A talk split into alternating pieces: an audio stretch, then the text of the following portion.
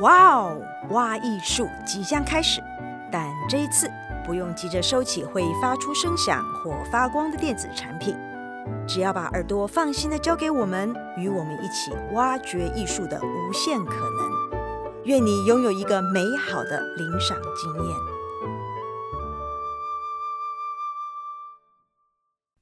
嗨，大家好，我是梁志杰，欢迎收听由台中国家歌剧院制播的 Podcast。哇哦！花艺术系列节目，旅外舞者大小事。六个旅外舞者，六个舞蹈旅程，让我带你一起来一场听觉世界的环游之旅吧。那我自己是在英国北方芭蕾舞团 Northern Ballet 担任职业芭蕾舞者，所以我目前就是定居英国。那我们这一系列的 Podcast 都会以越洋连线的方式来录音，带大家探索优秀旅外舞者的舞蹈生命故事。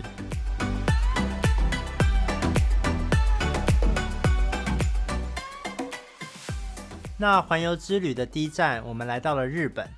今天很开心能够邀请到旅日舞者詹翔宇来跟我一起聊聊天。那翔宇他是二零一六年的时候加入了日本无射线舞团担任舞者。那我自己平时就是长期在欧洲舞团跳舞，哦不，英国英国一月份脱欧，不能讲欧洲舞团。对，我长期在英国跳舞，然后所以我对日本啊、亚洲的舞团不是特别的了解，所以我今天就想要听听看翔宇他在日本工作的一些趣事，或者他从台湾到日本工作时候，一开始有没有遇到一些文化上的差异？或者他觉得有趣的事情。那在节目的一开始，我就废话不多说，让翔宇先来跟观众自我介绍吧。好，大家好，我是詹翔宇。那我是前日本无色限舞团的舞者。那我在日本工作了三年的时间。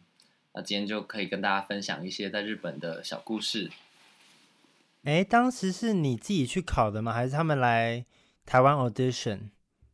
哦，甄选其实是网络上的讯息有看到，但其实认识、嗯、认识这个舞团是我从在高二的时候吧，高二的时候看了他们在台湾的演出，然后那时候就还蛮印象深刻的，然后后来又看到他们有在甄选的讯息，就飞到日本考试这样。哇。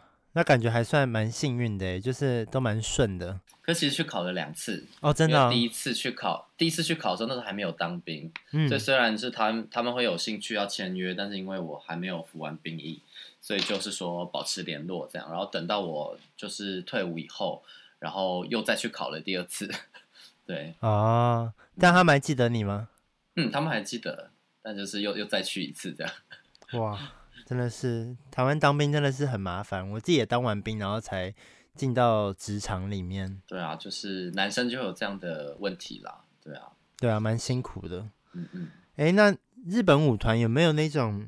因为我看过很多日本的影片啊，然后就是说上对下的关系啊，或者说舞者有没有长辈之分啊，或者是学长学弟制很重啊，有没有这类的问题？我今天想要聊一下在日本的一些文化方面的习俗，嗯，有跟台湾有什么不一样？对，我觉得还是会比台湾更重一点啦。但其实因为我是外国人，所以我觉得。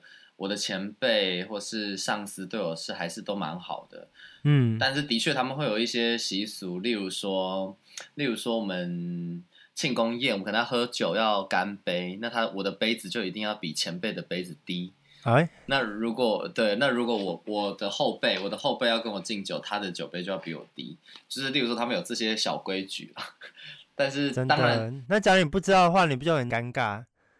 他们就瞪你，但是其实他们还是。没有，他们会，他们会先告诉我说要这样要这样，因为毕竟我还是我还是外国人，我觉得他们还是会比外对外国人稍微容忍度高一点。对，那假如你不怎么喝酒嘞？像我自己，我是不怎么喝酒的人，那我去日本我不就完了？可是刚好我的我的艺术总监他也不不大能喝，所以好像就没有这个哦，真的、哦、就没有这个压力了。对啊，对啊，所以他不会逼你说，哎，你一定要喝酒或什么的，你要一定要敬人吗？嗯也没有啦，但可能就是你可以用其他饮料代替啦，但是可能，哦、但可能干杯这件事情还是要做，因为它就是一个一个礼貌，对啊。 嗯，那还有什么很特别的日本文化吗？嗯，我觉得是主要是语言，他们有敬语吧，就是说。例如说，我们大家都知道，可能阿里嘎多是谢谢。可是，假如你要阿里嘎多谢谢，可是你要用敬语的话，就是要用阿里嘎多ございます。那 你要加ございます，就是可能对你的长辈，你就要加上这个东西。那我记得有一次，就是我刚去上班的时候，然后我的老板就跟我，就是我们下班的时候，他跟我说お疲れ，お疲れ，就是大家每天下班的时候都会讲这句话，就是说辛苦了吗？辛苦了，对对对，说辛苦了。嗯然后他跟我说お疲れ，所以我就回他嗯お疲れ，然后他就跟我说你不能跟我说お疲れ，你要说お疲れ様です。然后说哦， 原来要再再多讲一些是吗？然后我就觉得对他就是后面就是敬语啦，那就是可能就是更更尊敬的讲法。那那个时候我就觉得哇，就觉得起鸡皮疙瘩，就想说我到底说错什么？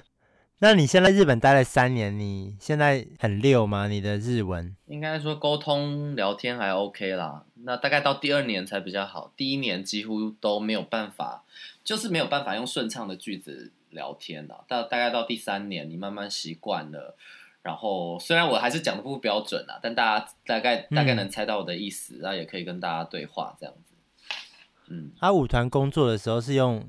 英文吗？还是用日语？呃，因为我待舞团的时间比较有趣，因为我刚进团的时候，那时候只有台湾人跟日本人，所以大部分都是呃舞者，外国的舞者，像台湾人都会学日文。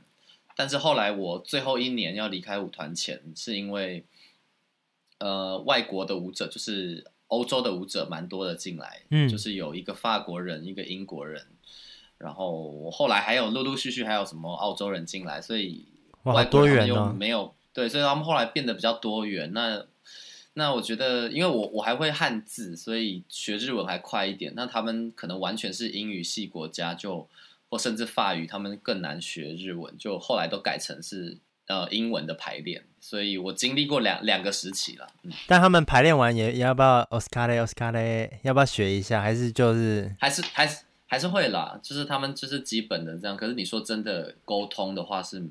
几乎没有办法，嗯，对，因为因为我记得我有一阵子，就是我都几乎我都跟所有的日本人都讲日文， 哦，然后很强哎，所以我的老板，所以我的老板都一直以为我日文很好，那其实我就是我其实有一点硬盯，就是尽量都讲日文，就 fake it till you make it 是吗？对，可是就是其实有一我真的有一阵子压力很大，就有小崩溃，嗯，你说，就是那个时候，因为我记得那一阵子我们是先去上海演出，哎。然后去上海演出的时候，就变成说，我突然本来都在都在日本，都是要讲日文，突然去那边是啊，全部人只有我会讲中文，突然我就变得很自由。嗯，然后刚刚好从那边回到日本的第一天排练，然后那一天好像就是反正就是在排一个动作，一直做不好，然后我的老板就一直讲各种日文，然后我就已经有点。崩溃，反应不及了。嗯，对。然后我我的前辈又想要帮我，我的前辈又再再过来讲了几句日文，然后我就觉得我已经快要 爆炸。然后就每每个人，因为其实他们都想帮我，所以他们就一直跟我讲日文，嗯、然后我就觉得快不行了。然后后来真的崩溃，可以说英文吗？没有，说我的话就是快要不快，真的崩溃大哭，然后说你们讲太快，我有点来不及听懂。嗯，然后他们从那天以后才。就是才会稍微对我放慢，不然他都以为说反正我都可以听懂，就当你当日本人 这样子。对对，他们都以为以为我已经都很懂，其实也没有真的很懂。嗯嗯，那你们日本舞团的排练方式会不会跟一些欧洲的团不一样啊？我觉得我不知道这是不是在日本的关系，但是我觉得是我的艺术总监他蛮控制癖的，就是他对于他想要的东西已经很清楚了。所以我跟他工作比较不会是像在一起创作吧，嗯，就是他其实都已经很清楚他要的东西，然后他希望你可以执行到。那可能跟在欧洲，你说你很多跟编舞者的一些呃一起创作的这个过程，可能就比较不一样。真的，嗯、但相对对，但相对但相对来说，我觉得他会教你很多，他是怎么在想舞蹈的，就是你可以。从他身上学到，原来他是这样在思考跳舞这件事情。可是这样子，你们在工作上会不会有一些东西是他身体能做得来，但你的身体却会做得很辛苦的一些动作？会啊，其实就是，嗯，而且而且，我觉得有一件事情是他自己本身已经是非常成熟的舞者，所以，嗯，嗯，他会希望你做到某一些精准度，或是你对于表演上，他希望你有够的底蕴，或者说你有多的层次。那这个东西他就会有点半强迫的方式去去让你让你学会。因为我很记得有一次就是也是在排我一个 solo，嘿，那他可能就觉得我的动作转接就是不好，嗯，所以其实我光是一段三十秒的 solo 就大概排了快要一小时，哇，很久哎。对，然后就是他做一个动作，然后我再做一次，然后他就说不对，然后他又再重做一次，然后就一直做就是不对。他为什么就不能跟你协调一个你能做的动作了？就一定要他的吗？就是我觉得他会希望你做到他，对，可能我觉得他就是这样吧。我觉得他就希望是他想象的那样。那可是我觉得那个东西，他也不是说刻意要去刁难我，因为。的确，当时的我也比较年轻，可能对于例如我的动作怎么处理转接，我的确是呃可能没有想到。嗯，那当然他他就变成说用他的方法来丢给我，让我去思考说，嗯，你这些东西你应该不是只是把动作做出来，你这个中间你应该要有更多的呃连接点也好，或是你有你自己的想法，怎么样呈现不同的质感、不同的节奏。但总之，我觉得他就是在逼迫我去。再去重新思考了，对，嗯，那你觉得你在这三年的训练里面，因为你说你是有点像机器人的这种工作方式，就是他一个口令一个动作这样子，嗯，那你觉得现在的你在可能在教学啊，在分享，在做工作坊的时候，你觉得有没有会不会影响到你教学这一块？就是你也是要逼迫你的学生做一些他没办法做的事情。可是不是不对，我觉得我要先澄清一下，好像是我我说的 日本的舞团就是很可怕，也不是，就是我觉得其实都是一体两面，因为我觉得他们的确很严格，相对没有空间，但是我觉得相对学到最多，那也包含我现在回到台湾在教学的时候，我觉得最受用的是，我觉得他们会把很多嗯身体的使用的一些方法非常细节的分解。对，例如说，我我们可能看起来这个只是一个动作，他就会告诉你你要怎么把这个动作做好。其实他会分三个步骤，嗯。然后我记得我那个时候还年轻，对于身体的使用也没有那么了解的时候，我觉得这个这种训练其实也是给我很多的帮助。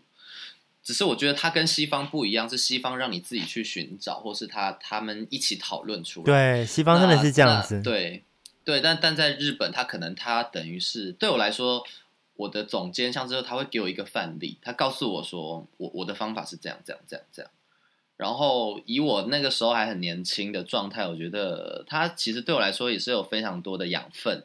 就是他给我一个例子，因为其实我觉得我自己是在台湾教育体系起来，然后包含我的家庭，其实我的爷爷奶奶也是受日本教育起来，所以我觉得我我自己的学习过程其实。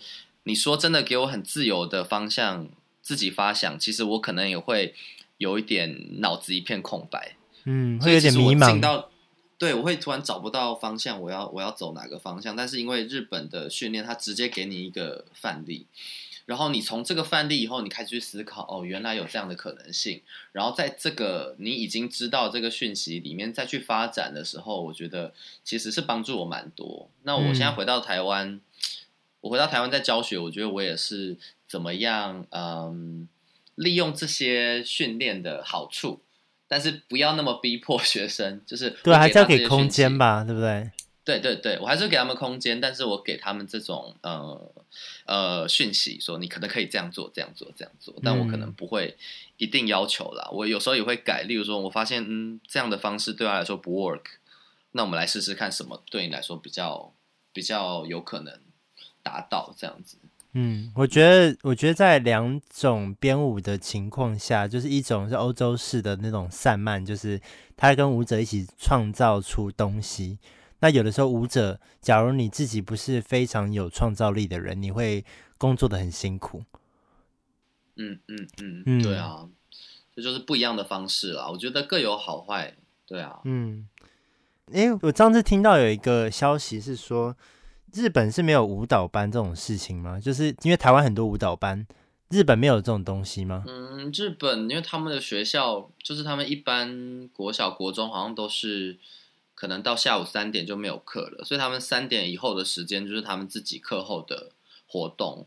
那我听我的同事，他们都是在外面的，例如说芭蕾教室，就是芭蕾 studio，舞蹈社那种，就是像舞蹈教室这样子。所以他们的哦，他们那边很竞争呢，日本的舞蹈教室超竞争的。对，所以可是他们就没有像我们是学校的舞蹈班，或是有舞蹈，哦、对对对，有舞蹈大学生，或女子大学有舞蹈系啊。然后御茶水好像也有舞蹈的的大学，但是好像像这种国高中或国小的舞蹈班是。好像没有的，他们舞蹈就是你下课后自己去外面的教室这样。你有去他们的舞蹈室上过课吗？还是教过课吗？没有哎、欸，我有去那种 open studio，但是没有去那种舞蹈教室。嗯，对，而且他们的舞蹈教室好像就是比较师承制吧，就是你可能就跟师承制是什么？师承制就是你跟着这个老师，因为我我的我的那个同事也有问过我说，哎，那你芭蕾老师是谁？我就说哈。我从从国对啊，就对我来说，例如说我们在科班，很多时候是你你每一年就换一个老师。我不知道我在我在北医大是是这样啦，因为我是我是北医大七年一贯制毕业嘛。那其实老师就是几乎是一直每年都会不大一样。那相对来说，我同事他们就是可能他们的芭蕾老师可能就是一两个人，他就是一直跟着某几位老师这样子。好 loyal 哦。对，就很很不一样。我觉得很日本，就是他们那种跟着跟着师傅 学习，师傅真的叫师傅了。对，对，对，那还有什么事情是非常日本的？你觉得你在那边待了好几年，你看到的？我觉得非常日本，有很多面向啊。例如说他们的敬业态度，就是我觉得的确在工作的时候，我觉得日本人真的是很敬业。我觉得我记得非常刻苦吗？对，而且应该是说自我要求吧，他们的自我要求非常高，然后会不会是竞争力很大，所以他们必须要这样，不然就会被我觉得踢下去或什么呢？也没有，我觉得那个会变成一种氛围，因为我还记得我我第一天上班的时候，因为我在台湾，其实通常我都会早半小时到，就先去暖身这样。嗯、那通常早半小时，通常我已经算是蛮早的这样。然后对，半小时真的蛮早的。但是我记得我第一次就是去上，就第一天去上班的时候，我就是也是提早半小时，然后就发现呃，全部舞团都已经到了，然后想说是我迟到了，这么早？对，我以为我记错时间，没有吧？哎，没有啊，我还是早半小时。他们是去划手机吧？他们 没有，他们就是都都在，而且都没有声音，没有人在聊天，就一进去你只听到那种中央空调这样，嗯，好可怕，好像好像鬼城哦。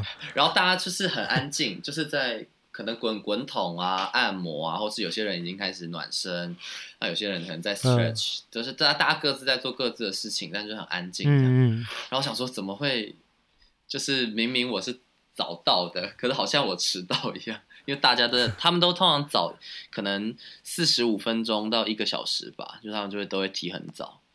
对，哇，这么早，这么早我都不知道我要暖什么，就是最后。最后暖完都 都软掉了，你知道吗？身体都对，然后他们都很早来暖，然后结束以后，例如说六点下班，他们还会留下来，例如再继续练习。而且他们其实蛮有写笔记的习惯的，真的、哦。就他们会做，就例如说今天我们改了哪里，然后都把它写下来。因为像像我一开始也会写，因为我就觉得我就是入境随俗，大家写我就写。嗯。可是后来就发现，其实我我自己是比较喜喜欢，就是我用身体记忆，我我要练东西，我直接练到身体里。可是我发现日本人真的是。大部分的舞者都会，他们都会留下来记笔记，好认真哦。对，所以他会有那种，其实也有好处。例如说，我们突然要找就是之前改的某一个版本，他就可以去找他的 找他的笔记，然后说哦，没有，我们之前是做怎样怎样怎样，我就已经忘记了。可是我们现在不是都是用 iPad 直接录，或者手机直接录，然后所有的 counts 跟所有的舞步全部都会记录在手机里吗？可是他有时候他可能是讲，例如说老板要的某一个点，我不知道啦。但我们有时候他们也蛮常会影像记录，可是有时候我们没有录下来。应该说录影比较不会是每天的事情啊，可是他们写笔记真的是每天都写，啊，真的好认真。就是、对，嗯，就是蛮不一样的。那你们的排练方式呢？跟欧洲有什么不一样的地方吗？还是也是一样，就是几点上班，然后几点排练，然后几点下班？嗯，都是固定的啦。我觉得比较不一样的是，嗯、呃，我不知道你们在欧洲是不是这样，因为我有跟同事讨论过。因为在欧洲，例如说，例如说今天没有排到我的 part，你应该就是休息嘛。对对对，我们是休息对回家。可是，嗯、对你没有排到你的 part，你就是自自由，你也可以留，你也可以走。可是像我们，他们有一个日本有一个很强的集体的意识，就是即使今天没有排到我，我们都要一起练。然后我们都是，就是我觉得他们的想概念是我们是一个 team，所以当我们全部人在一起 rehearsal 的时候，即使没有排到我，我在旁边也还在工作。然后我们的休息就是等到排练场，就是正在排的人，好，我们休息几分钟的那个 timing 才是全部的人一起休息的时间。好累哦，所以这真的跟欧洲很不一样哎，因为我们就是我们就是排练。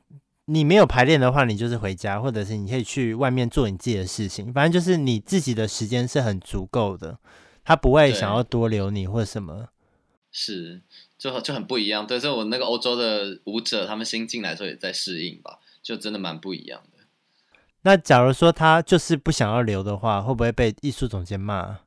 我觉得被艺术总监骂之前那个氛围，你知道，就是我觉得。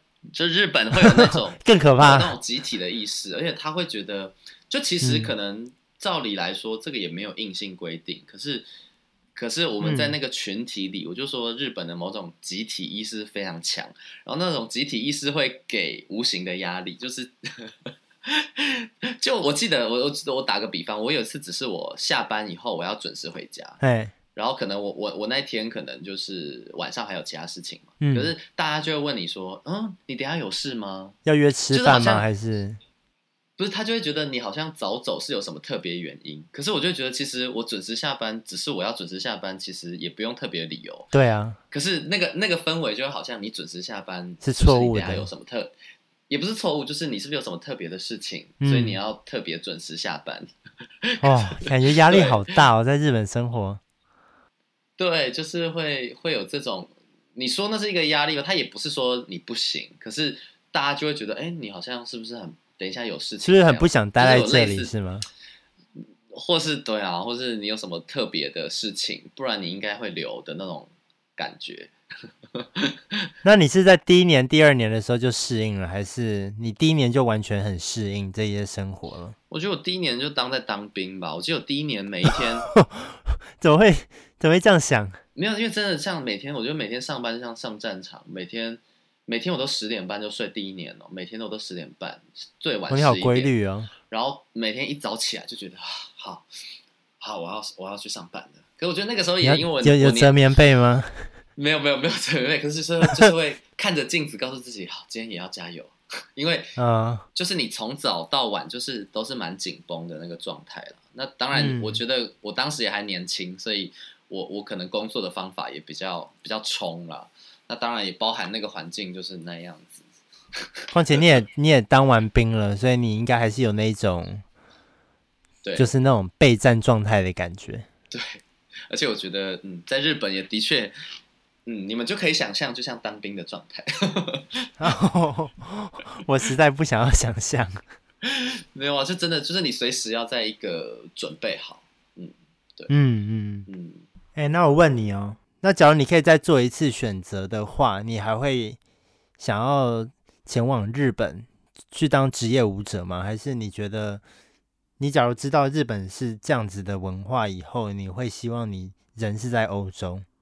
其实不会诶、欸，我我其实蛮感谢日本的一些训练的，嗯，因为我觉得他真的是蛮磨练人，但是那个磨过去以后。就是你的了，而且我觉得我现在遇到一些挫折的时候，会比较觉得，其实也没什么嘛，这种心态就觉得你当时都这样这样这样这样了。因为我很记得，我有一次有一次我演出前，我的我的艺术总监还一直 coach 我，就是他是会放音乐叫你跳一遍，他说不行，再跳一遍，然后那狂跳，然后跳到我已经快喘不过气了。然后我记得我隔天上暖身课的时候。我上芭蕾把杆嘛，我把杆动作是记不起来的。可是我平常记忆力很这么累，我平常记忆力是很好。可是我那天真的身体酸痛到，就是我光是站着，我都觉得我全身都在痛啊。哦、然后痛到我没有办法认真记住动作。嗯。然后我我那天就要演出，我想要怎么办？然后上完课，我觉得我全身就是僵硬，就是硬到一个，就是我每每一块肌肉都在尖叫。你没有没有去物理治疗师吗？去按一下吗？没有那一天，因为我们那一次是在那一次是巡演，所以也没有治疗。哦、我记得那一次也没有治疗师跟着我们去，然后我就是自己一直 stretch 到下午，下午当然就是有有有走台的时间，我就一直到到傍晚就好一点。嗯，可是就是会有这种非常紧绷啊，就是他会把你逼到那种，你觉得你今晚要怎么演出？就真的我下午在想，我今晚要怎么跳啊？哦、但后来后来后来，身体就好一点，就就会觉得嗯比较好。可是现在就是现在我在遇到一些状况，就会觉得嗯，因为那时候已经经历过这样子的经验了，所以你觉得就、嗯、其实其实也还好。对，你的抗压性是在那时候磨出来的，是吗？我觉得是吧，而且，对，那时候是真的蛮压抑的。哦，真的是哎，好像很恐怖，然后跟跟听众跟听众分享血泪，人家是想要听美好的日本文化，结果变成血泪史。有有有有，就是有美美的樱花和那个 烟火。那假如说，呃，有有一些年轻的舞者想要前往日本去参加一些考团啊，你会给他们什么？建议，嗯，我觉得就是对日本的文化要先有一定的理解吧。嗯，因为我觉得可能不管你在哪一个团，也许不会像我的团这么夸张，因为我觉得我们的老板也是比较特别一点。但是我觉得他们的文化的某种特色，我们如果从台湾的观点看，有时候会觉得嗯太传统。嗯，可是我自己去了这一趟，我觉得那个传统其实也有那种传统的美。好处，嗯，对，也有它的美，然后我也有他们的坚持，因为我有种感觉，很像我回到古代，我自己会这样觉得，嗯，就是像我们现在这么现代化的台湾，而且我觉得台湾各种文化都进到台湾，其实我觉得二十年前的台湾可能已经跟现在的台湾差非常多，嗯嗯，可是我会觉得我好像到了日本，好像经历了二十年前的台湾的感觉，感觉它被时光胶囊绑住的一那种。对，就是我觉得还还是很多非常东方的思维，嗯，然后是被他们保存的很好的，然后尤其是在我们现在，其实西方的文化非常非常变成一种主流的时代，我其实也会回想去思考说，到底是不是这个就是好？但我觉得没有所谓的好和不好，但是当我们似乎对于传统、对于东方的东西渐渐的。呃，远离我们的生活的时候，嗯，然后其实我在这个时间点去到日本，其实我觉得是蛮特别的经验，嗯，因为可能大部分的人不会不会有这样子的类似的经验，对，也不会有这个机会可以到日本工作，对对，是的，我觉得这蛮酷的，因为日本这样子被封起来的文化，因为现在的现在大家好像都在想要做一样的事情，但假如你有更有文化、更有特色，你反而更独一无二，对，我觉得是，而且而且我觉得他们是追求的东西又更，呃，你必须花很长的时间才能得到一点点，好像有外在的成果。嗯、因为我觉得他他们的训练真的不是那么速成。怎么说啊？我打个比方说，除了我们有有芭蕾课以外，我们芭蕾课前面有我们我们自己舞团的 method，、嗯、就是我们自己的训练方法。嗯，那那个那个训练方法的组合是，就是几乎是万年不变。嗯，就是它不会像芭蕾，就芭蕾，也许我们还是 tone，我们还是 plie，但是对对，有一套的做法，对你的你的 combination 和你的音乐都会都会有有可能有一些变化，可是我们那一套训练是完全没有，而且每天都做一模一样哦。对，然后哦，那真的土法炼钢哎。对，就是他还是可以每天告诉你，你这边再这样一点，就是这样慢慢雕，把你的身体像雕雕塑品一样，一点一点。去无存精，你在做这个动作的时候，再想一下这里，那那边再想一下那边。可是其实那个动作可能，例如说，我做到第三年的时候，已经是我第三年每天早上这样做了。可是我可能还是会被讲，哎，你你这个地方怎么样怎么样？那你会翻白眼，你会不会觉得哦，我明明就做的很好了，这样也能讲？其实还，我其实我的心态后来调整到，其实不会，我反而一开始的时候比较有这种感觉。嗯，因为我觉得我到第三年的时候，那个东西已经慢慢内化，你就会觉得说，其实练舞不一定是练外在。也许我我我不是要要去改我的外在动作，所以外形不变。其实你可能只是一个思维逻辑的改变，就可以让你的身体的嗯想象力，或是你身体的细节再更放大。我反而到后面的时候比较不会有这种抵抗的想法了。你一开始是怎么克服的？就是先沉下气吧。我就我一直有一个想法是觉得，我觉得批判一件东西，你要先理解到深入，你才可以去批判它。所以哇，翔宇的名言出来了。没有，就是因为我觉得现在这个时代，尤其你像现在网络时代这么发达，很多人他都是，是我其实根本不了解。我在了解之前，我就觉得哦，那个也还好吧。可是到底你就有主观意识了。对，可是到底你那个主观意识，你对这个东西的这个主体的了解有多少？你真的理解这个东西吗？你真的理解这个训练在做什么吗？你理解以后，你再去下评语。可是我那个时候是给自己这样的想法，就是说先不要，先不要太多的，不要设想了。呃、对，就是去做了以后，你才知道。对、嗯、对。对然后慢慢慢慢这样放下来以后，才会慢慢觉得，哎，这套训练真的好像慢慢给我一些养分。可那个真的是慢慢，真的是一年一年两年的事，哎，真的是到了大概第二年，我才觉得，哎，我好像比较懂。嗯，不然真的年轻舞者真的很难沉住气做一件事情做这么久。对，因为对，而且中间其实我有中途好几度就觉得，啊，我赶快就走好了。可是心里我会觉得说，换团是吗？对，我就说还是我就回台湾。其实有这样想过，可是那时候心里就会觉得说，因为。这个训练它本来就不是短时间可以有成果的。对。然后我那时候是是这样子去说服自己，就是觉得说，如果这个东西就是要你花三五年才能拿到，那它有它的珍贵的程度，因为你就是要花这么多的成本去得到它。对对对，真的。那如果那如果这个这个东西真的是两三个月你就拿得到，那其实相对来说它也没有那么珍贵啊，因为每个人我只要花一个月我就拿得到了。嗯，其实也还就不特别了。嗯。对，可是就是说，怎么样在那个时间点，你要能够不要耍赖，就是那个不要耍赖，是你既然要得到这样子的进步，你就必须付出相对的努力或是付出嘛。对，所以我觉得那那个自己心里说好，我就是要认，就是我就是要过这样子，好像有一点压迫的工作的生涯，但是你可以得到你想要的成长，那你要不要去？你要不要去？就是买这个账，就是你不可能说我要买这件衣服很漂亮，但是我不想要付这个钱。真的，你不能赊账。对，就是要付出才会有收获啦。对对，就是你要你要自己可以过心里那一关。我就是要付出这些东西，而且可能需要一段时间。哇，那我觉得有一些成长，它就会其实就会真的长在你自己的身上。哇，太棒了！好啦，那谢谢你的分享啦。对啊，希望可以给听众一些 不一样的故事，不一样的，对，真的是，这很不一样，非常日本的一个故事。